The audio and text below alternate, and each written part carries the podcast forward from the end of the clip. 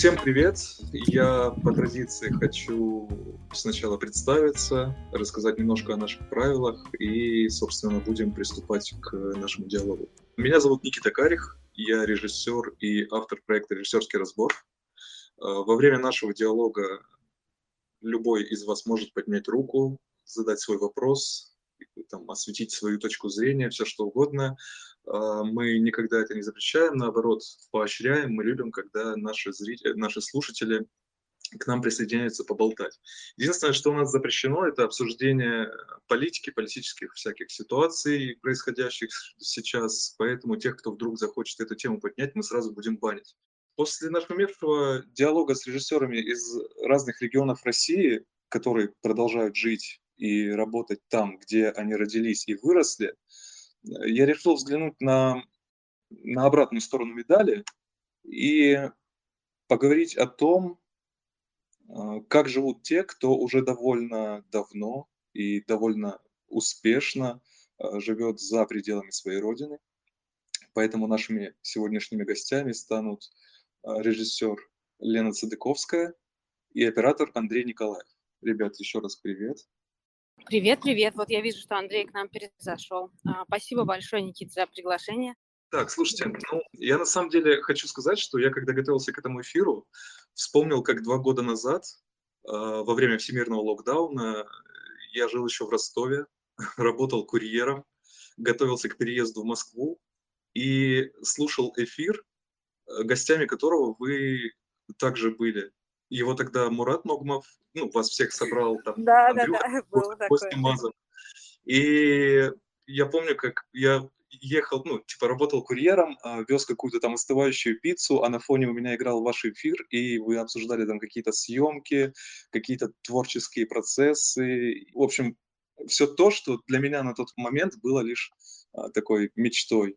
И я подумал, блин, вот бы было круто с вами собраться и поболтать. И спустя два года я живу в Москве, работаю режиссером, и вы у меня в гостях. Круг замкнулся. Никита, какой Блин, кайф. Я... Это так радостно слышать вообще. Просто прям круто. Ты сделал мой день. Молодец. Спасибо, что присоединились. Слушайте, на самом деле... Э, а, кстати, да, хотел отметить, что для наших слушателей, если вдруг э, кто-то еще до сих пор не слушал наш эфир с Мурадом Артемом Игнатьевым и э, Андреем Тревгодой про спортивное видео в России. Обязательно послушайте. Почему-то на подкаст-платформах у них крайне мало, у этого эфира крайне мало прослушиваний. А мне кажется, что он прям очень крутой получился. Мы и посмеялись, и поплакали, и обсудили в целом спортивное видео, ну, динамичное, сферу динамичного видео в России. Существует ли она и может ли существовать. В общем, обязательно послушайте на самом деле еще замкнулся еще потому, что э, тема, которую вы тогда обсуждали, сегодня стала как никогда актуальной. Буду с вами откровенен. Я, когда встал вопрос о том, кого позвать на этот эфир, я в первую очередь рассматривал ребят, которые живут э, и работают где угодно, э, ну, вообще, в принципе, в мире, да, но только не в Штатах. Э, объясню почему. Мне был интересен опыт тех, кто едет в страну, где русская диаспора ну, не настолько обширно, может быть, да, и очень хотел найти человека там из Азии, например, там из какого-нибудь условного Китая, да, но, к сожалению, вот вообще никого не удалось найти, и об этом мы еще поговорим э, дальше. И просто в Штатах, по моему субъективному представлению, я никогда в жизни в Штатах не был, но вот по моему личному субъективному представлению, э, очень несколько проще русскоговорящему человеку э, как-то обустроиться как в плане бытовом, так и в плане профессиональной реализации, потому что, ну, как минимум, вы там уже есть, и вообще, в принципе, много э, кто приезжает в Штаты. Поэтому наш с вами сегодняшний диалог я хочу построить э, не как некую инструкцию по применению, да, э, ну, то есть это не будет таким образом построено, что там как переехать в Штаты. Мне больше интересно а, поговорить про э, ваши ощущения и ну, такую э, эмоциональную, скажем, составляющую, и вот больше про такие штуки, какие-то глубокие.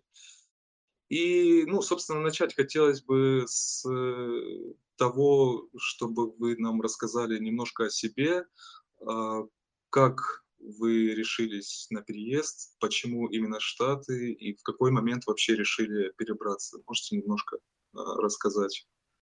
Значит, э, я приехала в Штаты э, в 2011 году, потому что я хотела здесь жить. То есть я к тому моменту уже училась, отучилась какое-то время в Москве на высших курсах сценаристов режиссеров, уже к тому времени снимала какие-то клипы, ну так, типа на DSLR и дома сама монтировала, но, в принципе, уже зарабатывала какие-то достаточно, ну, такие гордые деньги. Этим я очень гордилась. И а, я уехала, думала, что уеду на два года, но э, так получилось, что программа пять лет оказалась, а не два. вот, и, в общем, я встретила своего будущего мужа, и здесь э, какая-то началась варка, и, собственно, я здесь так и осталась. А, в целом, занимаюсь тем, что снимаю рекламу в России, снимаю рекламу в Штатах здесь, базируюсь в ЛА, но летаю по стране а, на съемки.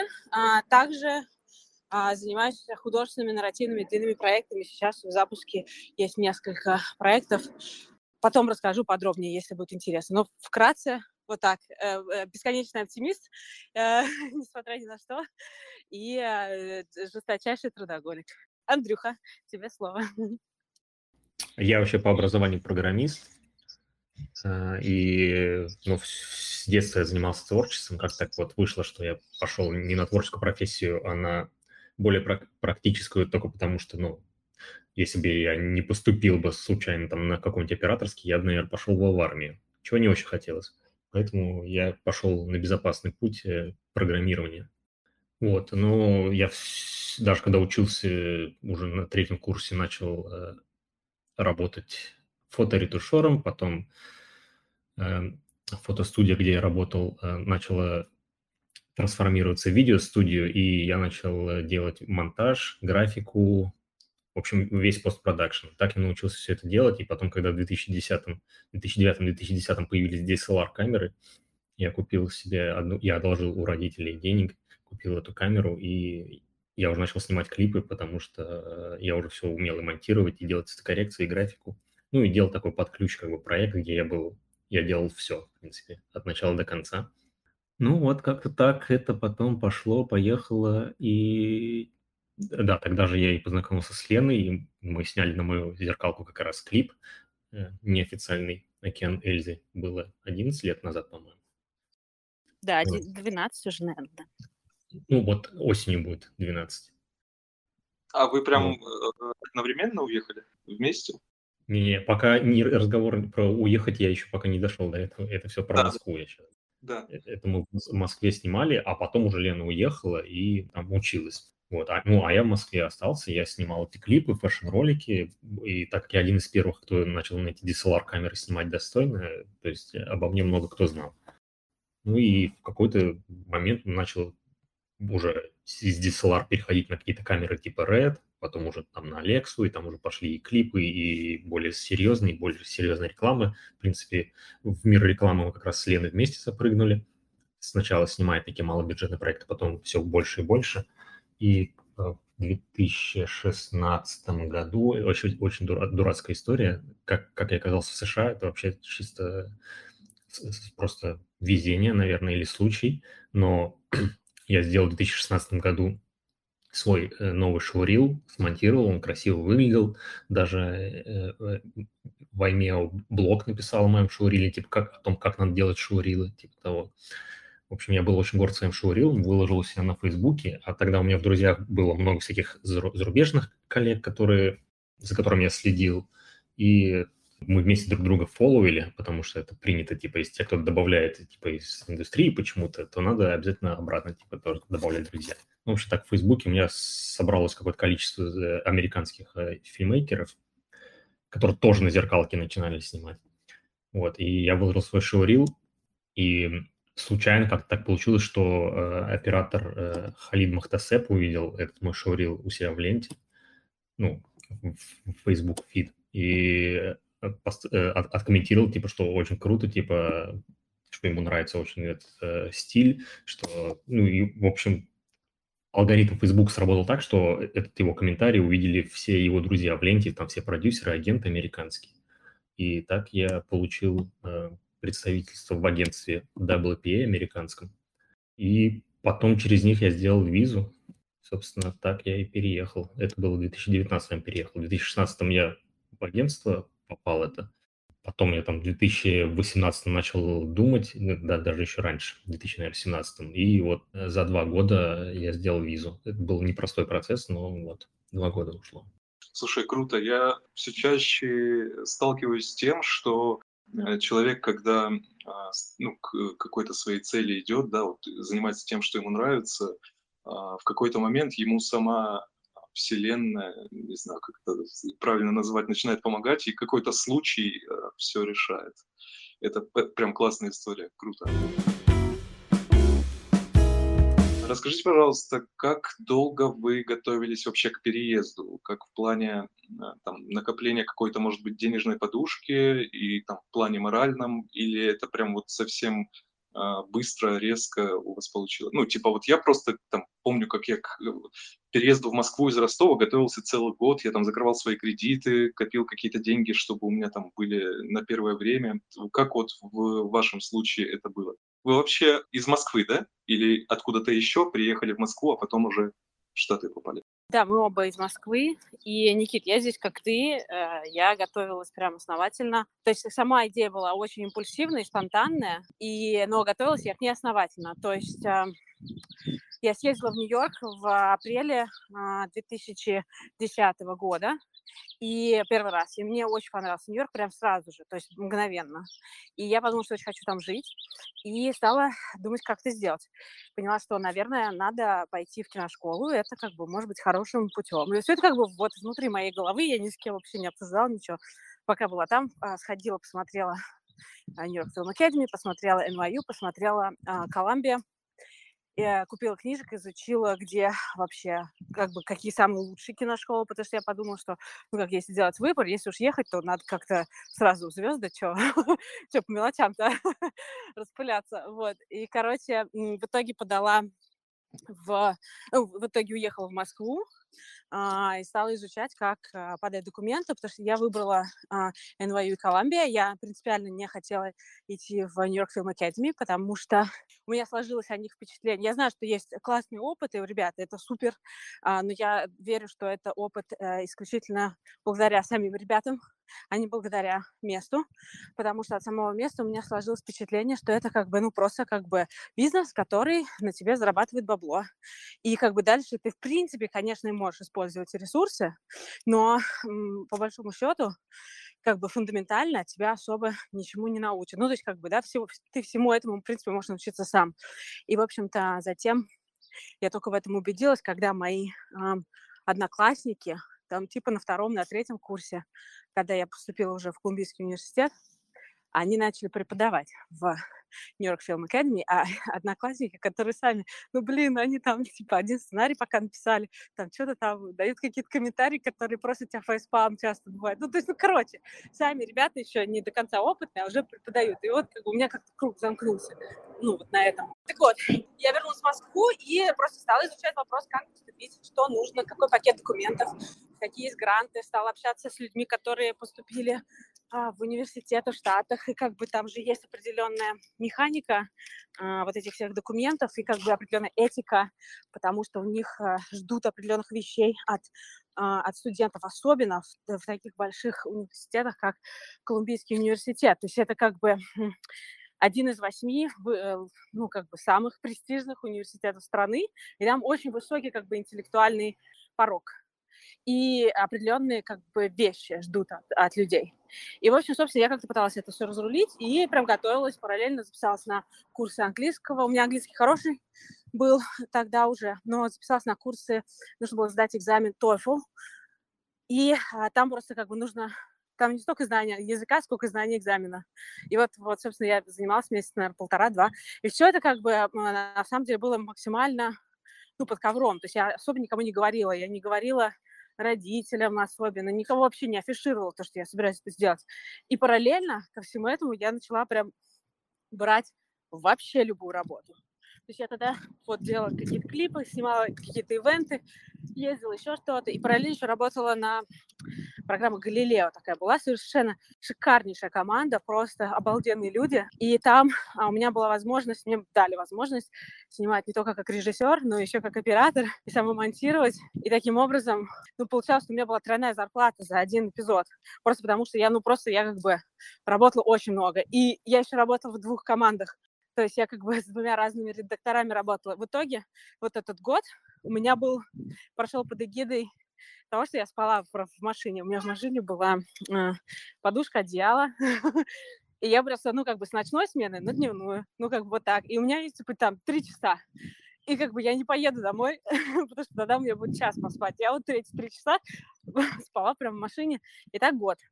И снова как бы просто, а, а вариантов нет. Ну, то есть как бы на гранты я а, не подавала. Ну, то есть я на что-то там подала, но я как бы вообще, вот как Андрюш тоже говорит, что он как бы сам сам, сам про себя, сам за себя, вот я тоже, ну, как бы скорее вот такого вот формата человек, как бы взять в свои руки и погнали.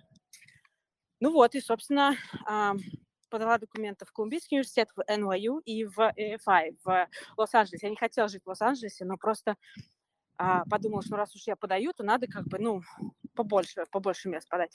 Вот, и меня приняли в Колумбийский. Я летала на собеседование в марте предварительное, где показывала наш с Андрюшей вот клип тогда, вот это Океан Эльзи. Мне кажется, что именно он из-за него меня взяли, потому что они как-то вроде как достаточно холодно со мной общались, а потом я уже, ну, как бы говорят, типа, может быть, у вас есть, ну, как бы, ну, хоть что-то еще показать. Как-то, ну, такое ощущение было, как будто они ничего про меня не поняли. Я говорю, ну, вот есть вот одна, одна работа, которую только что сделала. Они такие, ну, показывай. Я показываю, они такие, о, оценили. И мне кажется, что, наверное, это было каким-то переломным моментом. Потом они мне позвонили в апреле или в марте сказали, что приняли, и я как бы э, тогда официально первый раз сообщила э, ну, семье, и тогда у меня был на то время э, молодой человек, с которым мы жили, что вот все, как бы я уезжаю. И все, я уехала, думав, ну, то есть вообще без оглядки, я думаю, что я еду на два года, а оказалось, ну, потому что я как бы вот поставила цель, у меня шоры, все, как бы я не думаю, мне как бы вот лишь бы попасть, все. Я как бы думаю, так, ну, короче, неважно, что там, вообще неважно, неважно, надо, погнали, погнали, погнали, сейчас, сейчас, сейчас, вот так. И я приезжаю такая, ну, я думала, что я еду на два года учиться режиссуре. А приезжаю, и э, выясняется, что я, ну, как бы программа пять лет, и это сценарная режиссерская, режиссерская программа, то есть мне придется учиться писать и писать. И я такая, блин, ну, как бы в итоге, естественно, это, конечно, очень сильно, ну, очень решающий фактор в моей карьере, то, что я умею писать сценарий, понимаю их и могу общаться и работать со сценаристами. А, вот. У Андрея совершенно другая история. Андрюх, давай.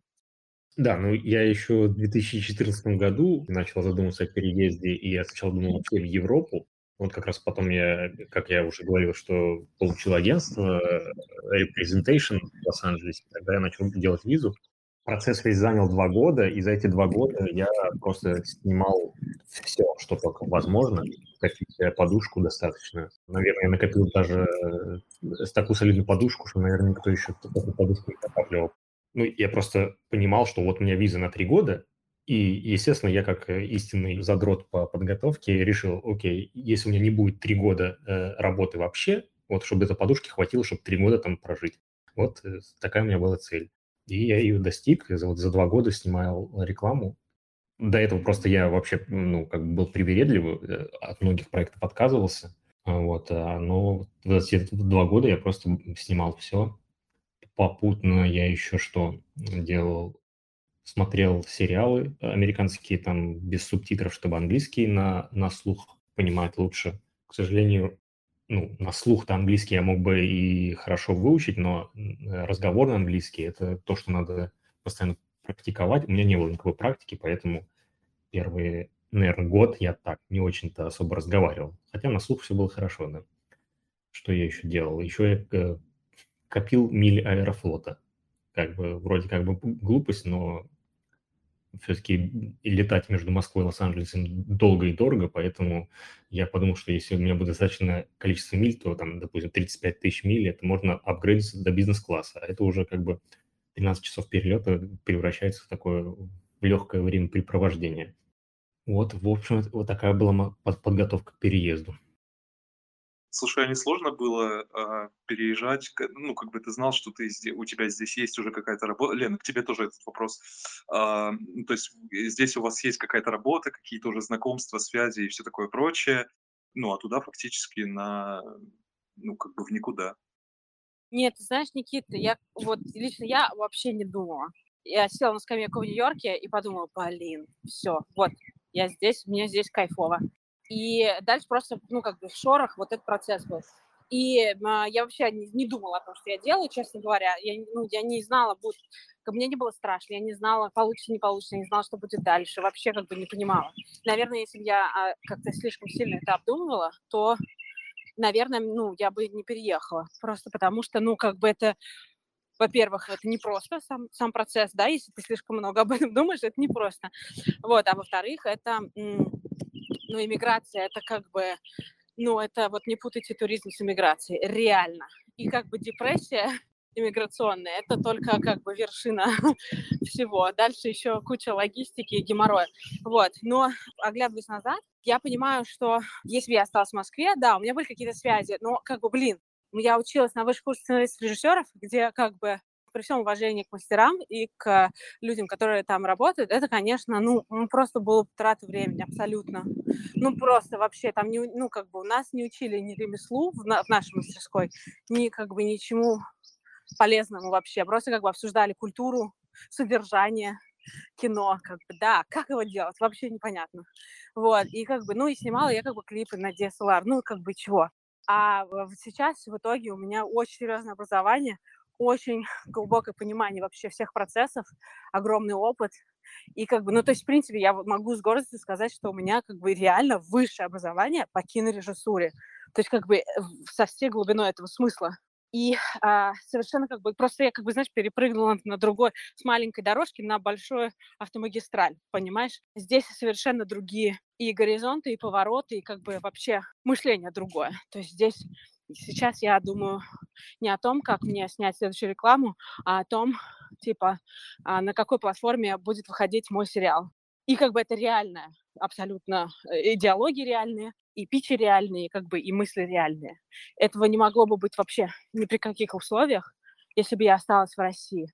Просто потому что это другой, другая дорога. Поэтому а, нет, не жалко терять. Ты просто идешь дальше и находишь другое, лучше, и движешься к тому, чего ты хочешь.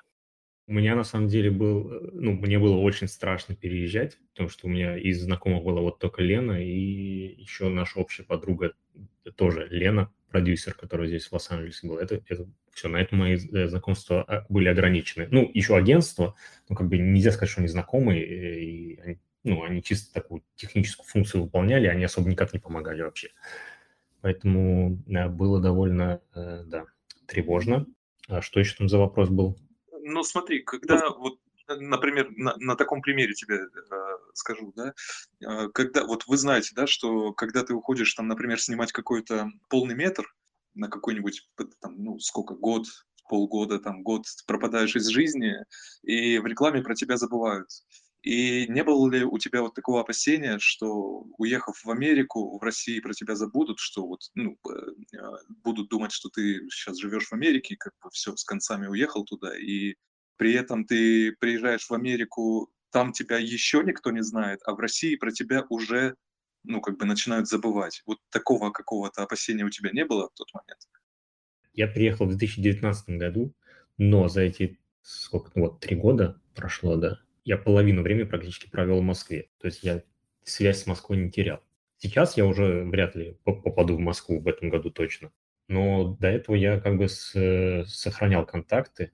Не, не сказать, что я боялся, потому что в этом, в принципе, если бы меня вдруг начали забывать в Москве, в этом бы есть, был бы какой-то стимул, чтобы я больше продвигался здесь, э, в США. То есть это был такой даже положительный момент. Вот я тоже хотела как раз про это добавить, то, что это не нужно бояться. Ну, то есть, как бы ты...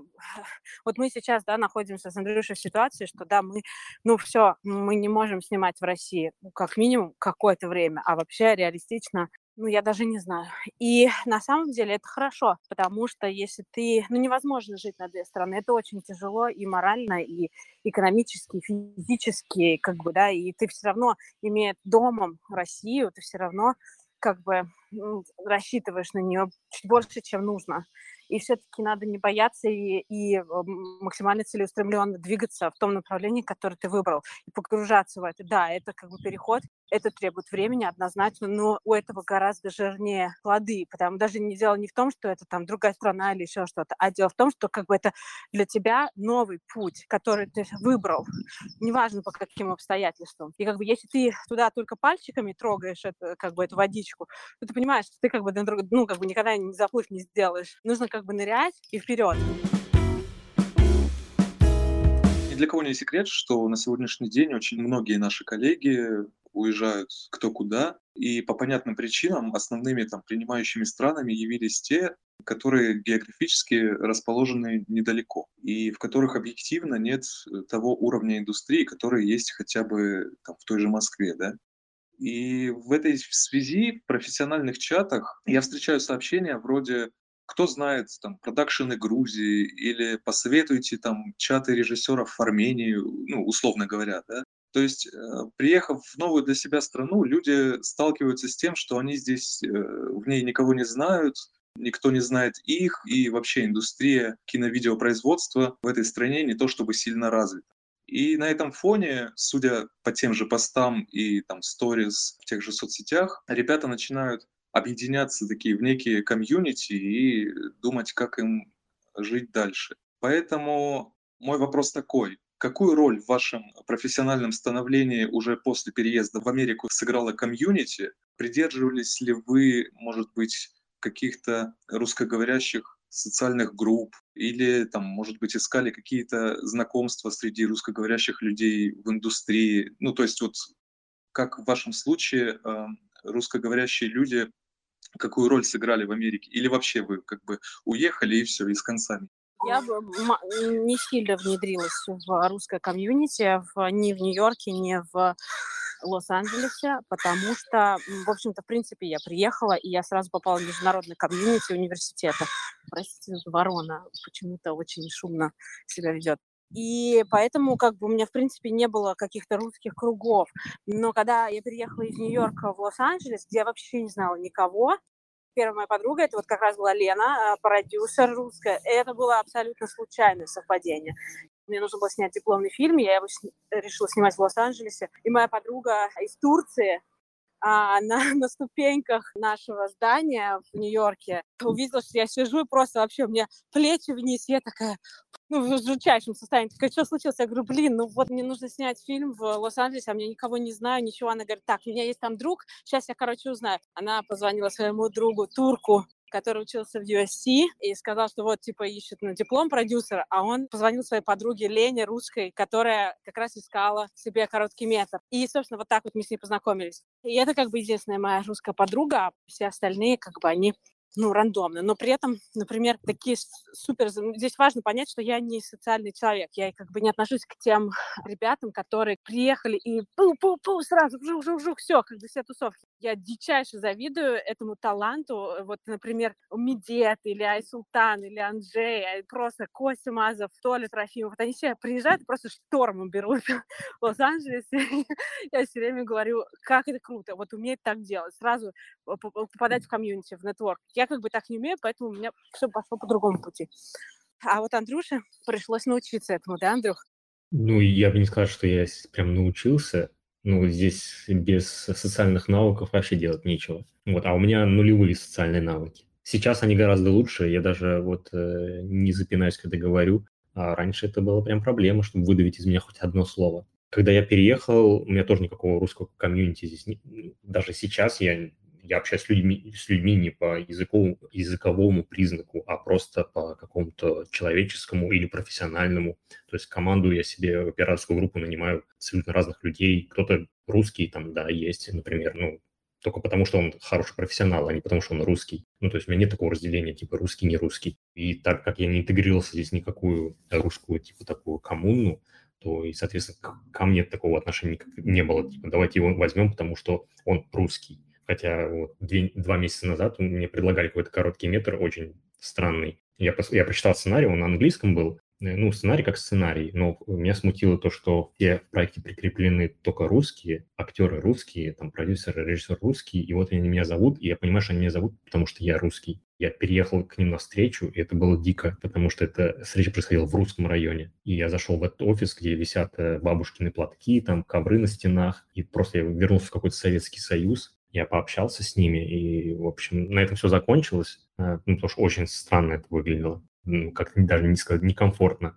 И вот э, это и забавная история, потому что этого вот режиссера-продюсера, который, с, которым я общался, я вот пару недель назад увидел по новостям на канале, русском канале «Россия-1» о том, что вот он сбежал от Запада, типа, ну, то есть э, Запад его при, притеснял, и он с семьей уехал из Лос-Анджелеса в Россию обратно Господи. на родину. Господи. Хорошо, что я с ними ничего не снимал, вот что я скажу.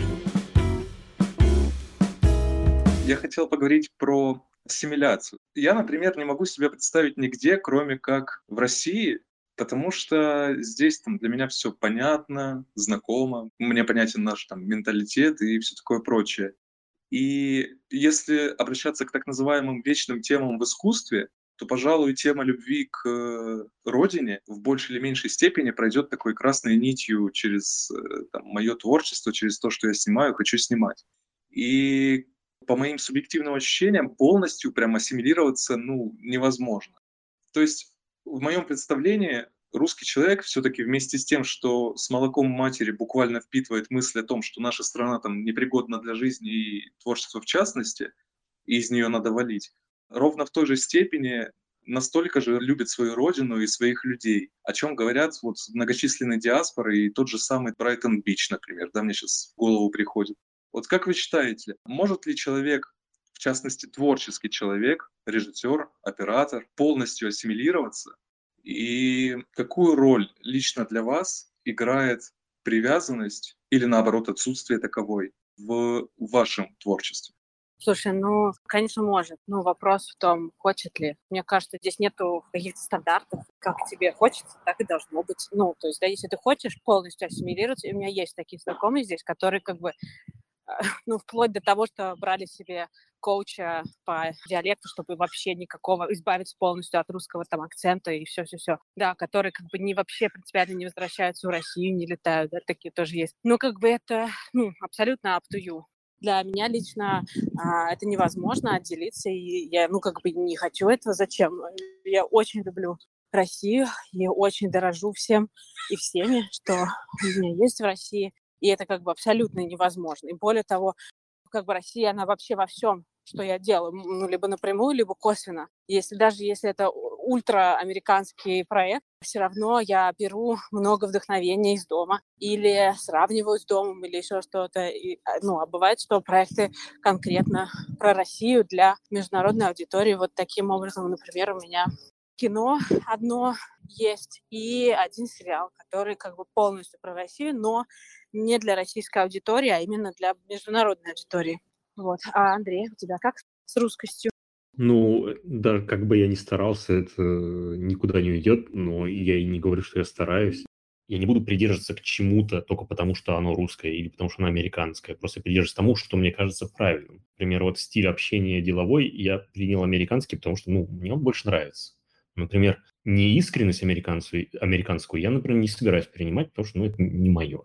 И даже, мне кажется, например, э, тот стиль, который я делаю в своей работе, там, освещение, он такой больше в сторону э, русского, и он мне нравится, и я буду продолжать так делать, потому что это, это мое. То есть я бы не разделял тут на русское и не русское, просто каждый человек, он рандомная комбинация каких-то качеств, некоторые, которые могут относиться к русскости, а какие-то к другим могут национальностям относиться. Ну, так вот, каждый человек разный. Вот вы знаете, я тут еще имел в виду, что как а, Андрей правильно подметил, картинка, вот, например, даже если взять там отечественное кино, у него своя фактура. Даже вот если отойти от каких-то технических моментов, я очень люблю Звягинцева. У него вот есть определенный такой флер, от которого я прям кайфую, да, и не могу отказаться. Я вот хотел вас про это с вами поговорить, про вот такую какую-то, я даже не знаю, как это описать словами, вот это на уровне каких-то ощущений. Никит, конечно, есть национальная идентичность, более того, культура, а, литература, живопись, все вот это, а мы же как бы это все впитываем с детства. Я верю, что нет такого понятия, как универсальность в творчестве. Ты как художник уникален, ты, как правильно Андрей сказал, состоишь из множества каких-то разных элементов, которые ты как бы за свою жизнь собрал. В нашем случае они, э, большинство из них, они, конечно же, имеют русское происхождение, российские корни и какую-то ностальгию, и какое-то, какие-то очень теплые чувства относительно каких-то самых мелочей. И мне кажется, что вообще очень важно ни в коем случае не терять свою идентичность, а наоборот, как бы ее, ей гордиться и ну, о ней рассказывать э, людям вокруг, потому что, как бы, блин, ну, шаблонные вещи никому не интересны. Всем интересна уникальность и э, какие-то уникальные истории, уникальные вещи, которые, ну, при этом понятны, которые можно ощутить. И вот мне кажется, ну, во всяком случае, в своей работе я очень много вкладываю, ну, из России. У меня как, есть какой-то, например, стиль, в котором я работаю.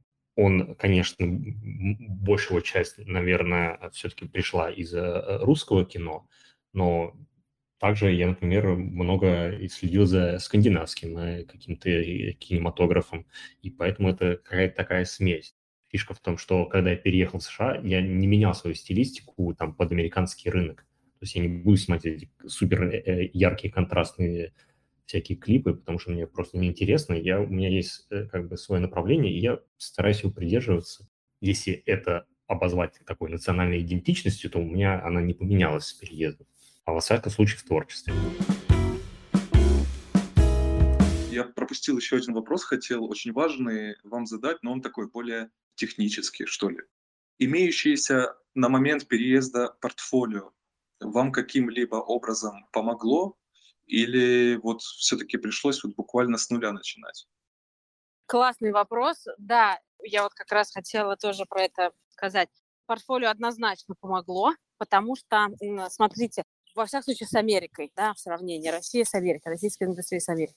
В России было очень много работы. Ее было гораздо больше, чем есть режиссеров на рынке. Благодаря этому ребята получают возможность очень быстро подниматься. И э, им давали какие-то большие бренды очень быстро. В Америке такого не бывает. То есть как бы в Америке успешный, хороший рекламный режиссер снимает, ну как бы очень успешный, снимает два, два проекта в месяц. Это очень хорошо хорошо – это один проект в месяц, один проект в два месяца. Ну вот примерно вот так вот. Что это значит? Это значит, что ты как бы приходишь на рынок, где тебя никто не знает, а у тебя огромное портфолио и очень качественных работ. И это, конечно, производит очень большое впечатление а, на людей. И они как бы сразу пытаются понять, как тебя продать, как на тебе заработать, что классно. Вот. Но здесь тоже очень важно понимать, что как только ты переходишь на американский рынок, или я уверена, что в Европе, наверное, какая-то похожая ситуация. Не, могу гарантировать, лучше спросить у а, ребят, кто переехал туда. Но в Америке нужно обнулить все портфолио в плане языка. Нужно полностью его сделать. Нет задачи сделать американским, это невозможно. Но есть задача сделать его максимально нейтральным. Это значит, что нужно убрать весь а, всю озвучку русскую, перезаписать на английскую озвучку. И это значит, что все титры, вся графика, все, что есть на русском, нужно поменять на английский или убрать совсем. Также значит, ты, например, не можешь использовать диалоговые ролики в своем портфолио, потому что тебе как бы нужно сделать дубляж очень качественно, чтобы это выглядело достойно. Ну и, в принципе, диалоги в рекламе, как правило, они все-таки направлены на определенную национальную идентичность, и они как бы оперируют определенными какими-то национальными кодами, которые как бы просто ну, часто непереводимы или непонятны, да, и тогда у тебя тоже теряется смысл ролика. Поэтому, например, в моем портфолио не было вообще диалоговых роликов, и я старалась как бы не не использовать ролики с субтитрами. В какой-то, ну, просто сначала невозможно было, там один или два у меня остались. Но а, потому как бы видно, что человек в кадре говорит, там, да, говорящая голова, например. Но потом я их, как, как только ну, появилось чуть больше работы, я их убрала, я их почистила. Это нужно для чего? А мы все знаем, как э, в России, в Москве, когда нас э, приглашают в тендер, там вот этот, ну, какой-нибудь ролик, там, где, я не знаю, девочка бежит с воздушными шариками. Ну, блин, и э, клиент обязательно будет. А подождите, вот нам нужен режиссер для агентства, чтобы у которого обязательно в ролике, чтобы были воздушные шарики и девочки. То есть, как вы понимаете, да, по какому принципу часто э, делается выбор. Здесь то же самое, только речь идет не о воздушных шариках, а о национальной американской идентичности. То есть речь идет о рекламе, не о творчестве и художественном языке, а о рекламе. Как вы смо- сможете ли вы продать определенный продукт, сможете ли вы его донести Поэтому, если как бы они видят как бы прям заведомо иностранца, причем даже не европейца, то у них как бы возникает вопрос, сможет ли этот человек продать мой продукт американцу, ну, как бы, да, донести смысл американцу, понимает ли этот человек, как с ним будет работать, будет ли это удобно. И задача быть э, как минимум наравне с американцами, да, что как бы ни у кого вообще не возникло никаких вопросов о том, э, спрашивают ты своей работы или нет. Вот, а так, то есть портфолио очень сильно помогает, просто надо его правильно подготовить, и это достаточно большая работа. Все должно быть, типа, очень-очень секси и очень легко просматриваемые, то есть это не YouTube, это Vimeo обязательно, это хороший сайт, где как бы все чисто, лаконично, аккуратно, как бы не, не пестрит ничего, как бы чтобы люди быстро могли увидеть даже скриншоты, и им не нужно было, в принципе, смотреть. Они просто могли посмотреть на открыть сайт, да, или открыть Vimeo, как бы сделать какое-то общее впечатление, а дальше уже залезать или не залезать. Лучше залезть, поэтому должны быть классные классные скрин, ну, как это Андрей вот, э, спец по, по скриншотам на, ну, за, за главным э, картинкам. Вот, э, это у меня такой опыт, и я как бы его, в него максимально верю, что это действительно так, и это действительно так работает. В, в операторском мире что есть схожие моменты по поводу портфолио, есть э, немножко друг, э, другие моменты.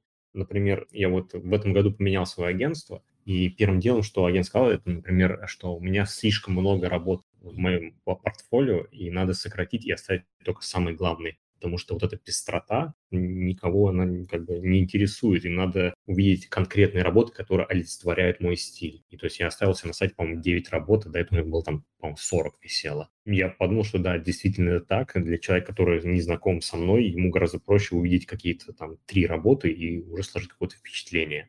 Что еще из таких вот отличительных особенностей, например, в России можно было сделать портфолио, залить и просто ждать, когда тебе придет работа. У меня вот так произошло, то есть я просто залил там на RealSource э, свой шоурил, и мне просто реклама прилетела и начала прилетать.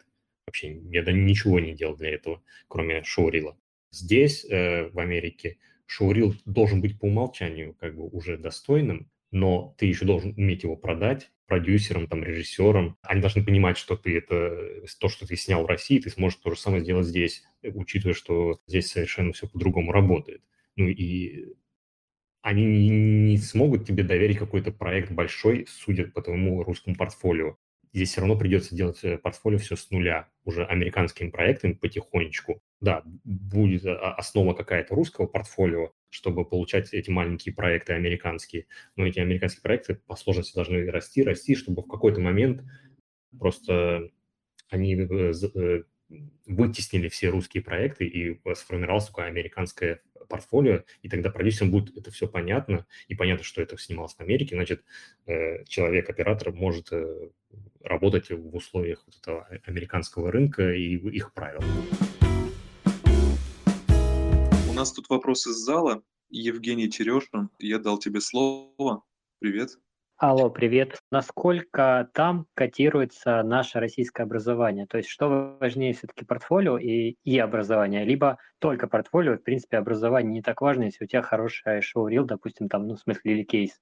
На мой взгляд, образование вообще не важно. Ну, в плане корочки не имеет значения. Главное твое портфолио, твои знания, твои мысли, твои умения. Я думаю, что Андрей тут максимально яркие просто этому примеры доказательства, да, Андрюш? Да, все верно. Причем, ну, если э, российский рынок, он в основном состоит из, э, ну, операторский рынок состоит из профессионалов с образованием, то в США, учитывая дороговизну этого образования, больше половины операторов, они без образования, и это нормально. Никто, никто никогда не спрашивает, есть ли образование. Ни разу вообще такого не слышал, даже ни у кого, чтобы спросили. Это все не важно. Жень, еще вопросы будут? Ответили на твой вопрос. Огромное вам спасибо за информацию, было интересно, правда.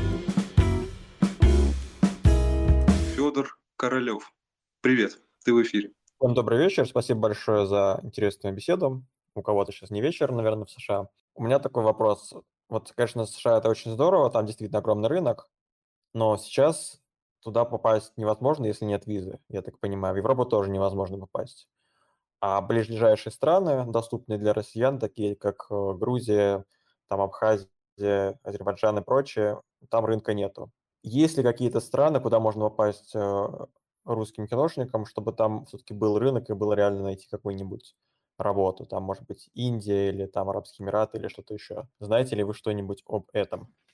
Я знаю, что есть масса телеграм-каналов и групп, э, которые, собственно, задаются ровно тем же вопросом. Знаю, что есть большое рекламное киносообщество в Турции. Потом э, есть э, какие-то вот люди, которые переезжают в разные страны СНГ, да, режиссеры, они вот, правильно Никита сказал, что они все как-то формируются в какие-то небольшие группки, какие-то профессиональные коллективы, профессиональные коллаборации. И, и даже несмотря на то, что как бы рынок в самой стране может быть не очень большой, как бы за счет того, что приток э, очень сильных профессионалов случается, и все эти профессионалы, ну, как бы знают э, и местные продакшены, с ними знакомятся, и как бы там есть местные бренды, и местные агентства, как бы все, они как бы начинают вот, мутить воду. Вот как э, Ваня Проскуряков, очень многие сейчас в Грузии, в Армении все вот это происходит, да, то есть там понятно, что там рынок не такой большой, это стопроцентно, но тем не менее у тебя есть знания, у тебя есть э, понимание вообще как бы концепции рекламы, там есть ресурсы, они, может быть, не какие-то супер там гигантские, но они более чем достаточны для того, чтобы делать качественный продукт. Вот я слышу про такое от, от коллег, от, от ребят. Я слышал, вот пару людей рассматривают Аргентину, Мексики, виза, например, не нужна, но там очень сильная киношкола, там будет, наверное, трудно пробиться. Слышал еще про Дубай, ну вообще как бы немного слышал про это. Понятно, что в США получить визу трудно, но я бы не сказал, что это невозможно, это просто очень дорого и очень долго. А про Индию ничего не слышали? Только что там шикарные специалисты по графике. А про рекламу и режиссуру нет, к сожалению, ничего не слышала. Меня звали туда колористом в Мумбаи. Уже э, пять лет назад это было, правда. Ответили на твой вопрос? Да, на этот вопрос ответили. Еще один вопрос есть, если можно тогда. Да, пожалуйста. Как рассказал Андрей, что повезло, что всем э, зашел его шоурил, репрезентовали э, агентство, и что реклама шла через RealSource, когда он туда загрузил свой шоурил. Ну, а Елена через, соответственно, я так понял, обучение в киношколе. Я вот недавно тоже завел себе RealSource, э, оформил Vimeo, все такое, и пока мне не получалось так, что просто мои работы находят в интернете и зовут туда, у меня получалось только через знакомых но не, не так много, как хотелось бы. Может быть, какие-то есть еще способы начинающему, там, молодому вот специалисту, как я выпускник школы кино, пробиться в индустрию, если это не получается таким вот самим путем, что просто повезло, кто-то тебя заметил, позвал, репрезентовал и все такое. Если ну, самим собой это не получается. Есть ли какие-то еще способы, как можно вот попасть в индустрию сначала российскую, а потом международную? Ты имеешь в виду, находясь в России, как попасть сначала в российскую индустрию и как из России попасть в международную? Да, если мне не повезло, как вам, что вас э, заметили сразу за границей, туда позвали, помогли сделать визу, или там вы, у вас есть деньги, чтобы поступить туда учиться. Вот если нет, допустим, ни денег, ни таких связей. Значит, э, по поводу России. Ну, вообще, мне кажется, что сейчас, наверное, лучшее, что можно сделать сейчас, это заняться своим портфолио потому что работы сейчас мало в России. Ну, просто, ну, да, мы понимаем, что с точки зрения рекламы э, гигантское количество клиентов просто ушло с рынка, остались только российские, но при этом агентства в том же количестве остались, и режиссеры в том же количестве остались, и операторы. Ну, кто-то уехал, понятно, но ребята все равно продолжают работать удаленно, тоже важно понимать. То есть сейчас как бы количество работы ну, сократилось на процентов на 95. А при этом как бы э, все режиссеры, да, у которых колоссальные гигантские гонорары, которые там уже по 10, 15, 20 лет снимают рекламу, да, они как бы тоже стоят в этой очереди. То есть конкуренция нереальная. В этой связи, говоря про Россию, если говорить про то, как там пробиться, не пробиться, вот сейчас, наверное, самое лучшее, что можно сделать, это вложиться в свое портфолио. То есть как бы сейчас не фокусироваться на том, чтобы там получить э, рекламный ролик условно, да, за деньги, а сфокусироваться на том, чтобы у тебя была максимально жирная работа, которую ты хочешь показать. Это могут быть спеки, да, то есть как бы фейковые рекламы, это могут быть какие-то клипы, что угодно, да, но вот, наверное, вот сейчас время, чтобы заняться этим, чтобы когда чуть-чуть сейчас расшатается, рассосется, и как-то рынок э, вообще придет в себя и поймет, в каком ключе ему функционировать, чтобы у тебя к тому моменту было что показать. Потому что просто сейчас пробиться, я думаю, нереально в России тоже. Дальше. Что касается того, как, как э, сделать э, себя заметным на Западе. А, вот, как правильно сказал Андрей, мне кажется, что нужно находиться в стране. Я с этим абсолютно согласна. Потому что ты можешь сделать классную работу, пипец вообще, ты все. И у тебя и Берлин Awards, и Шотс э, говорят, что это лучший ролик года, и там, я не знаю, ну вообще, она на Vimeo став пик, ну просто все, супер жир. Все прям уписали с кипятком. Но все, ты ничего, ну, как бы вот классно, но дальше от этого ничего не случится, не произойдет, потому что ты должен быть в стране. Вот даже у Андрея, да, когда его заметили, его портфолио, ему, то, ну, как бы только переехав он, он смог как бы построить что-то из этого. Но как бы если бы он остался в России, ничего как бы бы не работало. То есть его бы, даже если бы его подписали, все равно его бы не нанимали на проект, потому что нужно как минимум привозить, хотя бы как минимум первый раз. Поэтому если ты хочешь э, как-то устояться, устаканиться на, ну, как бы, да, попасть на, в индустрию какой-то любой другой страны вне России, да, другого места, то нужно там находиться. И как бы твоя классная работа, которую ты выкладываешь, которую замечают, в ней есть смысл только в том, что она дает тебе момент сейчас, а, момент, в котором о тебе говорят, о тебе думают, и ты этим моментом должен испо- ну, воспользоваться. То есть ты должен как бы сказать, а я еще могу вот это, а меня еще вот это, а я еще вот спланировал вот это, а давайте мы с вами сделаем вот то. Вот для чего тебе нужна заметная работа в портфолио. А сама по себе она, ну, как бы она как бы классно, но это как бы просто вспышка. Просто вопрос в том, как ты этот момент используешь. Если ты не находишься в той стране и не варишься в этой тусовке, то ты как бы просто ничего с этим не сможешь сделать. Поэтому, наверное, в этом смысле мой совет, извини за такой длинный ответ, если остаешься в России, то фокусироваться сейчас на портфолио, чтобы завтра его использовать, как только как бы, да, появится рынок снова. А, и если есть интересы переехать на Запад, то переезжать и уже бомбить с, с места, а не из России. Во-первых, здесь как бы везение играет роль. Ну, например, э, здесь еще важно быть первым, э, первым в чем-то. Например, э, я в Москве получал много работы, там, 10 лет назад, потому что я был первый, кто снимал на DSLR камеры. Потом э, меня подписали в агентство, потому что я был один из первых, кто снимал достойно, там, на коленке, грубо говоря. И сейчас нужно фокусироваться на том, э, что, где можно быть одним из первых. Например, сейчас будет, например, очевидная проблема, э, что э, все проекты, которые будут сниматься в России, скорее всего, ну, они не смогут раньше делать выездные съемки, сейчас они все будут происходить в России. России не все локации там э, красивые, там, особенно в Москве. И, например, если так рассуждать, то, например, можно пойти э, и как-то освоить виртуальный продакшн, там, освоить Unreal Engine 5, чтобы вот это все делать на экранах. То есть в этом направлении работать, мне кажется, можно стать первым каким-то таким э, профессионалом и чего-то добиться. Спасибо большое за советы интересные, подумал над ними. А, наверное, через сценарий э, это очень сложно попасть там за границу, что кто-то заинтересуется моим там сценарной заявкой на сериал и позовет снимать. Это, наверное, очень маловероятно. Правильно я догадываюсь? Это, Федь, абсолютно невероятно. Я тебе объясню, на это есть э, очень конкретные причины. А, никто не читает здесь э, неофициальные заявки.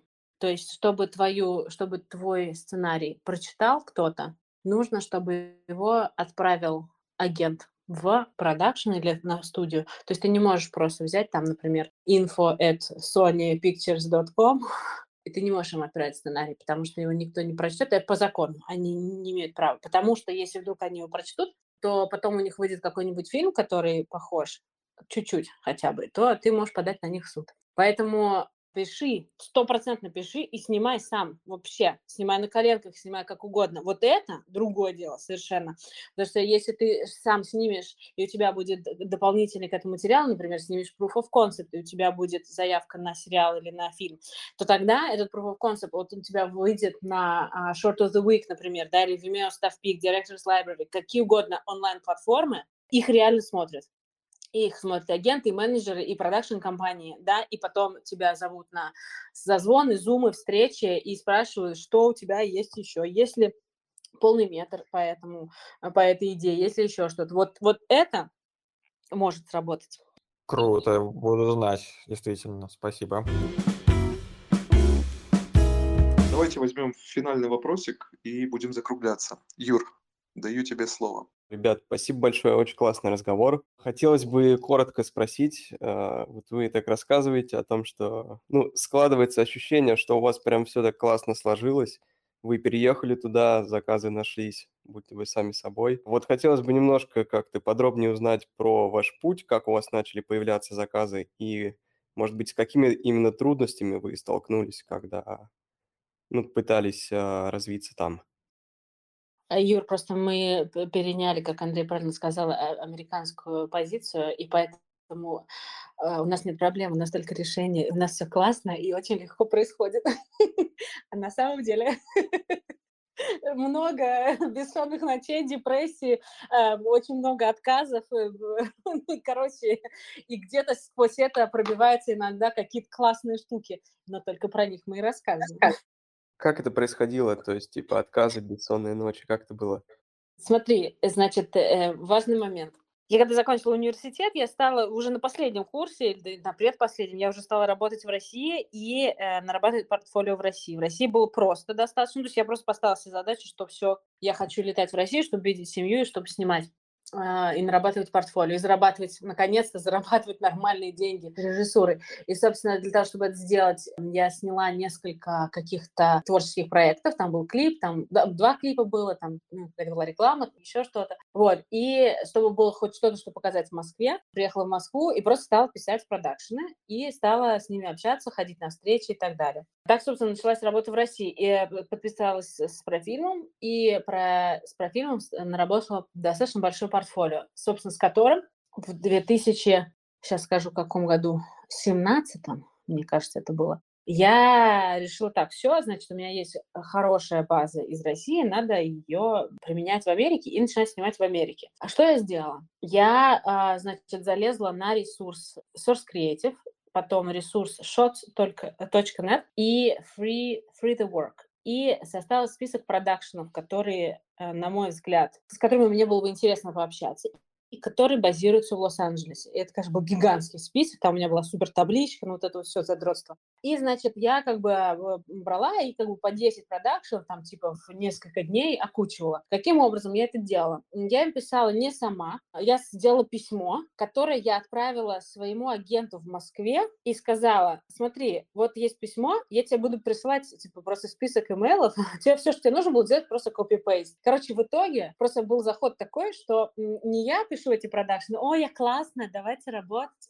А заход был такой, что моя агент, которая по совместительству была Dear в парафильме, в другом продакшене, писала коллегам в продакшн американский, типа, коллеги, у нас наш режиссер сейчас как бы ну, э, полноценно переехал в Штаты, сейчас как бы, да, там мы, мы ее типа, максимально рекомендуем, вот она типа очень крутая. Это сразу вообще другой подход. И это действительно дало результат. А, но только просто пришлось проделать гигантскую работу для того, чтобы Даше не нужно было делать вообще ничего. То есть я для, за нее писала полностью все письмо, ей просто отправляла текст и адрес, да, email, email адрес продакшн. А у них на всех сайтах они есть. При этом эти письма были очень индивидуальны. То есть это не то, что ты как бы пишешь, привет, я там, э, ну, Лена классная, она режиссер, она делает вот это, вот это как бы это не работает, никто это спам, никто это не читает. Тебе нужно залезть на сайт, посмотреть, что они снимают, и дальше написать письмо, в котором ты говоришь привет, э, ну, типа там вот, э, вот мы следим за вашей там работой, вот это, вот это у вас классно, вот это вообще замечательно, у нас там типа в избранных туда-сюда, а вот мы хотели с вами вам рассказать, что вот есть такая Лена, которая сейчас в Штатах, и, в общем, вам обязательно надо с ней встретиться. То есть, как бы, чтобы люди как бы сразу же восприняли это лично. Это же понимаете, что это как колоссальная работа. Нужно посмотреть их работы, нужно оценить, нужно понять, что написать, и каждое письмо индивидуально. Это, ну, как бы таких ну, я написала, ну, штук 100, наверное, в общей сложности. Из них мне, э, не мне, а Даша ответила наверное, продакшенов 10 или, может быть, 15 максимум. А это большой процент, вот я скажу вам так. И из них я пошла на встречи, позвали на встречи 4, по-моему. В итоге с одними из них я подписалась. И дальше что происходило? Вот этот продакшн, с которым я подписалась, я с ними была подписана год. У меня не было ни одного с ними проекта. Я с ними тендерилась, по-моему, два раза за это время. Было два тендера. Один из них был шорт-лист, э, но проектов выигранных не было вообще. И э, что произошло? У меня к тому времени уже был агент по кино, и они мне сказали, значит, так, типа, это продакшн, в котором, с которым ты подписался, он плохой, нужно тебя пересаживать на другой. И они э, как бы уже вот опять по принципу wingman стали, э, ну, как бы писать, э, как бы звонить там, да, э, прямым своим контактом в очень больших продакшенах там и Pulse, и, и Tool of North America, и э, кто там еще был, я уже не помню, с кем они меня знакомили. А, а это вообще другой уровень. То есть, потому что это как бы, ну, во-первых, огромный продакшн, а во-вторых, они а, их знают напрямую. То есть это агенты, которые общаются с другими, со, со своими коллегами.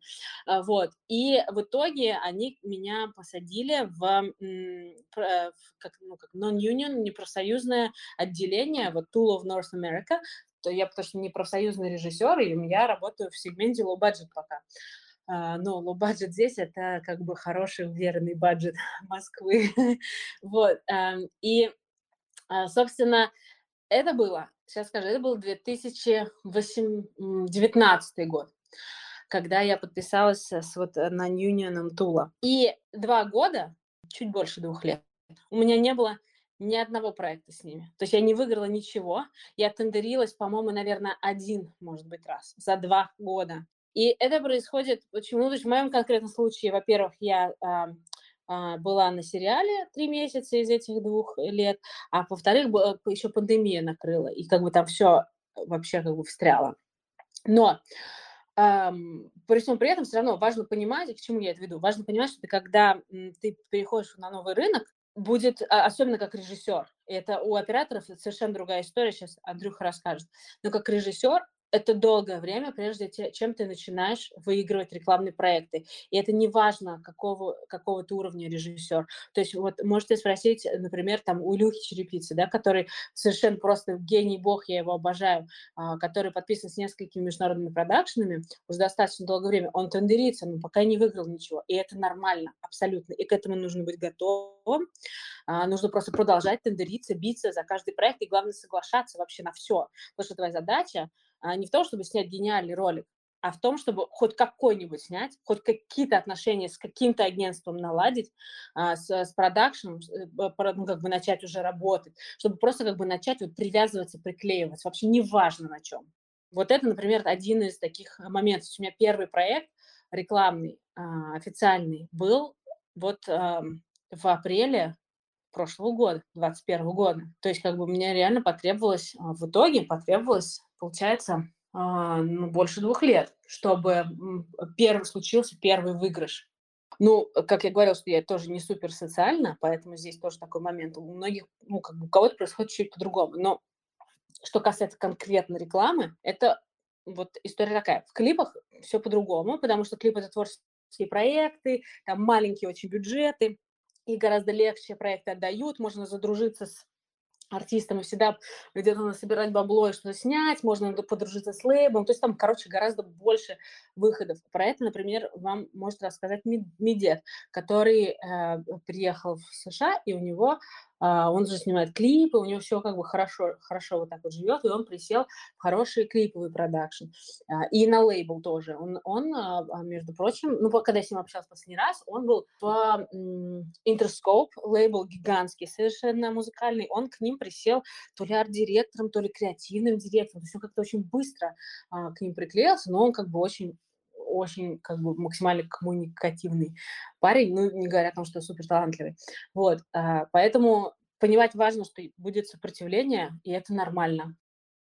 У меня с операторской точки зрения, в принципе, это все гораздо проще, наверное, и даже, сказал, э, тупее как-то. Все происходит через тупо Инстаграм, где оператор просто пишет э, всем режиссерам подряд, о том, что и там, ну, не всем подряд, а тем, которым тебе нравится, естественно, и хотел бы ты работать с ними, о том, что э, мне нравится твоя работа, хотел бы с тобой поработать когда-нибудь, там, давай встретимся, попьем кофе, там, это такой просто обычный процесс операторский, я сказал, рутинная работа операторская, тот э, каждый день э, заходить в Инстаграм и писать режиссерам. Здесь тоже как бы а, из 100 человек только 5 ответят, и только там пару человек согласится на встречу и может из этого один какой-нибудь тебя позовет потом на проект. Но, скорее всего, на какой-то коммерческий проект никто звать не будет, потому что ну, ты никому не, не знаком, что-нибудь тебя звать, а, естественно, надо предлагать, наверное, сначала поснимать какой-нибудь клип там творческий за бесплатно, чтобы хотя бы наладить какой-то контакт. Э, хорошо, если есть какое-то а, агентство, которое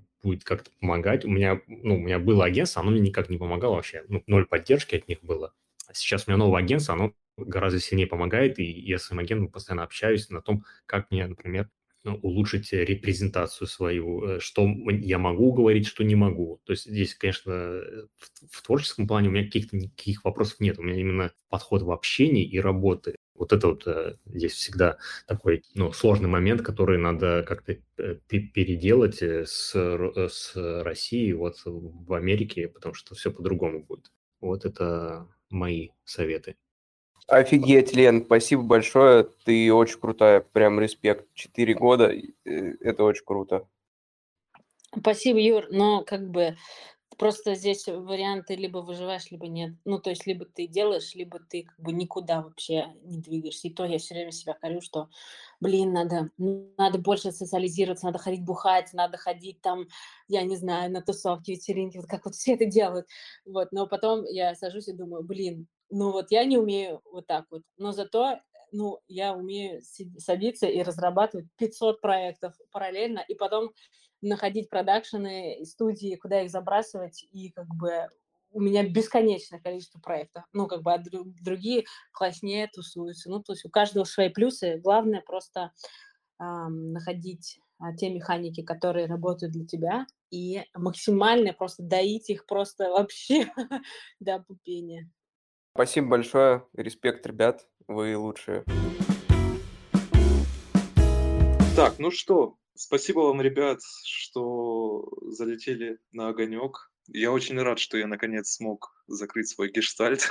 Два года назад я вас слушал у Мурада, и теперь мы с вами наконец поболтали. Никит, спасибо тебе огромное за возможность пообщаться, за вопросы интересные, за классную публику. Вообще у тебя совершенно шикарный телеграм-канал. Я теперь подписана и буду тебя читать. Я уверена, научусь чему-то классному от тебя или от э, из твоих замечательных гостей. Спасибо за все. Можно мне напрямую задавать непосредственно операторские вопросы, я с удовольствием отвечу. Никаких секретов нет. Да, ребят, то же самое. Пишите напрямую, если есть вопросы, без проблем. Супер. Спасибо, ребят. Все. Пока-пока.